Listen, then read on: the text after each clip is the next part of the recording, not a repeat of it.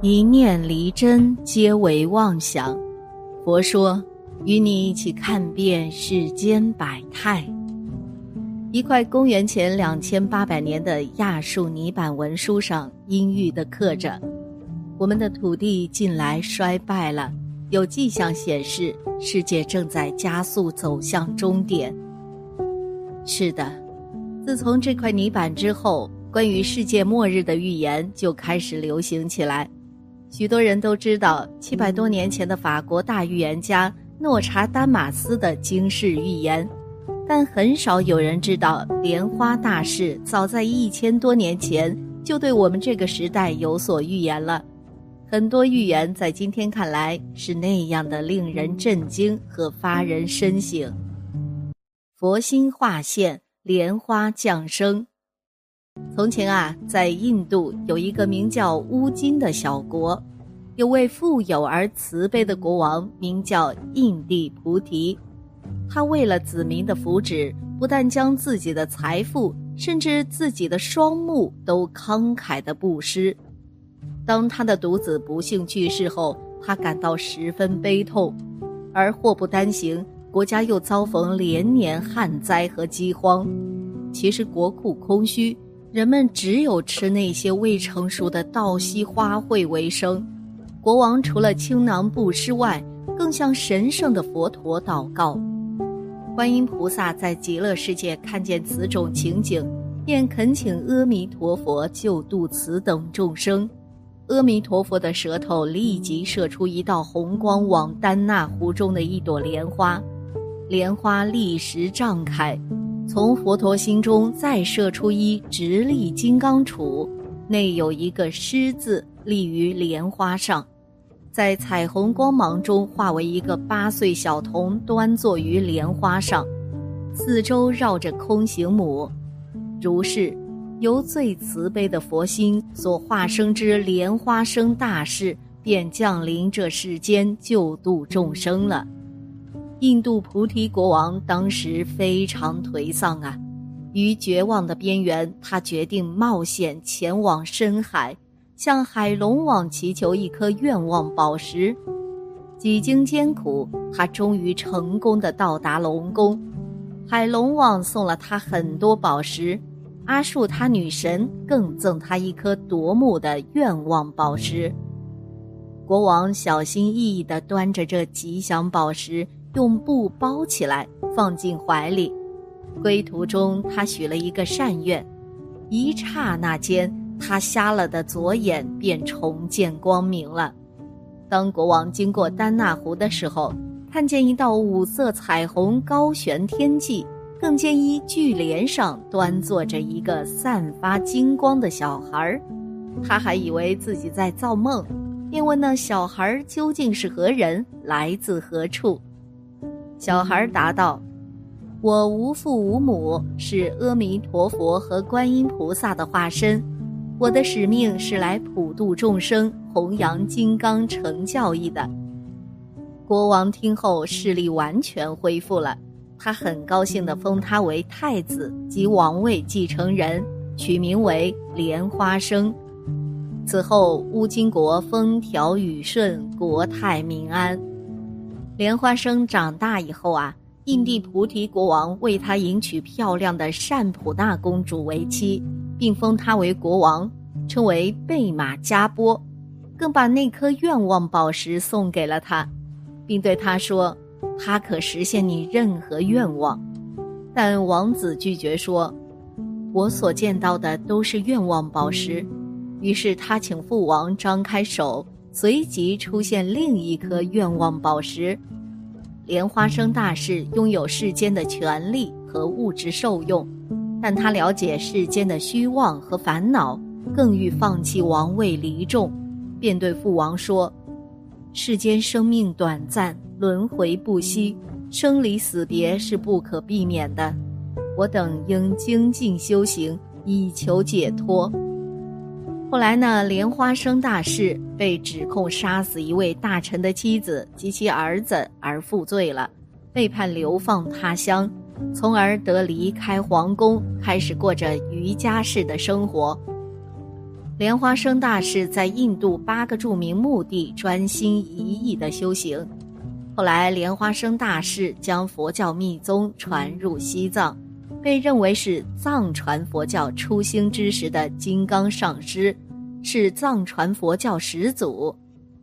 他在藏传佛教历史中被誉为法力神通第一，被认为是释迦牟尼佛、观音菩萨。阿弥陀佛三者身口意三密的化身，为利益末法时期之众生而化生于人间。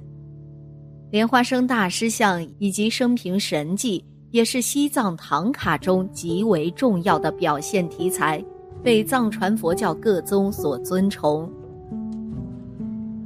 莲师预言成真。昔日莲师弟子曾向乌金教主莲花生大师请教说：“请大师慈悲开示，末法恶世的时代是什么时候来临呢？”末法征兆浮现。莲师很慈悲的说道：“当铁鸟在空中飞行，铁马在地上奔驰的时候，就是末法时代到来了。”这个时候，佛法将会兴盛，并且红传全世界。末法时代，君王不像君王，人臣不像人臣，父亲不像父亲，儿子不像儿子，父子更像是玩伴。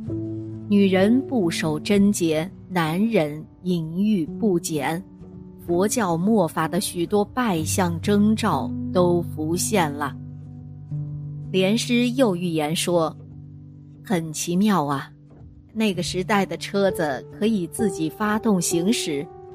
很奇妙啊，那个时代的青少年为什么脚底下要踩着牛角，且装上轮子滑来滑去呢？很奇妙啊，那个时代的人们不必出门，每天只要坐在镜子前面，就可以知天下世事了。”且更可互通讯息呀，真是神奇呀！世人道德沦丧，莲师说，那个时代会有女子在夫妻间进行挑拨，不孝的儿女将父母赶出家门，兄弟间为家产打架，造下午业却不起惭愧心。佛陀的教育渐渐沦丧。很多人沉溺于赌博之中，瘾君子整天吞云吐雾，酗酒的人贪恋杯中之物，佛像法本器物沦落市井，成为商品。很多人将祖先传下的珍宝卖给外国人。天灾频发，种种病死苦。由于滥砍滥伐，造成水土流失，导致自然灾害频发，城市里盗贼四起，乞讨的人遍布城市。酒食过多者因脑血管疾病死，嗜好赌博者因胃疾死，恶口兴谤者因喉病死，吸烟过量者因肺病死，食淡酸者梦魇脑乱死。猎杀受畜者肝肠病死，造作诸业者悉得种种苦病死。圣教示威，刀兵又起。木鸡年佛教示威，鬼魔众等易于加害。土牛年世界刀兵起，很多人会于战火中丧命。瘟疫四起，洪水泛滥。冰雹雨雪，水土流失，殃及田禾粮食，导致灾害频发，盗贼四起，乞讨之人遍布。连诗的这些话，在今天看来呀，是这样的触目惊心。人类对于大自然疯狂的掠夺，虽形成前所未有的物质文明，但是道德沦丧，盗起四起，疾病流行。各种社会问题接连浮现出来，如果我们再不加以警觉，收敛自己的行为，终有一天会毁于自己的文明之中。众生为了逃避劫数，可以修学佛法，修五戒十善，能免除三途之苦；即刀兵、水火和地狱诸苦。修禅定能暂时免除内心烦恼之苦，若能开悟而得智慧，即可出离三界的生死之苦。如果自己没有信心修好五戒十善及禅定智慧，也该多念阿弥陀佛，发愿往生西方阿弥陀佛的极乐世界，同样可以出离生死的范围。可惜呀。众生只为苦果而不知避恶因，其实最好的办法呢是及时去恶向善，广种福田，修学佛法，发菩提心，求成佛道，如此即可免遭受未来的劫数之难。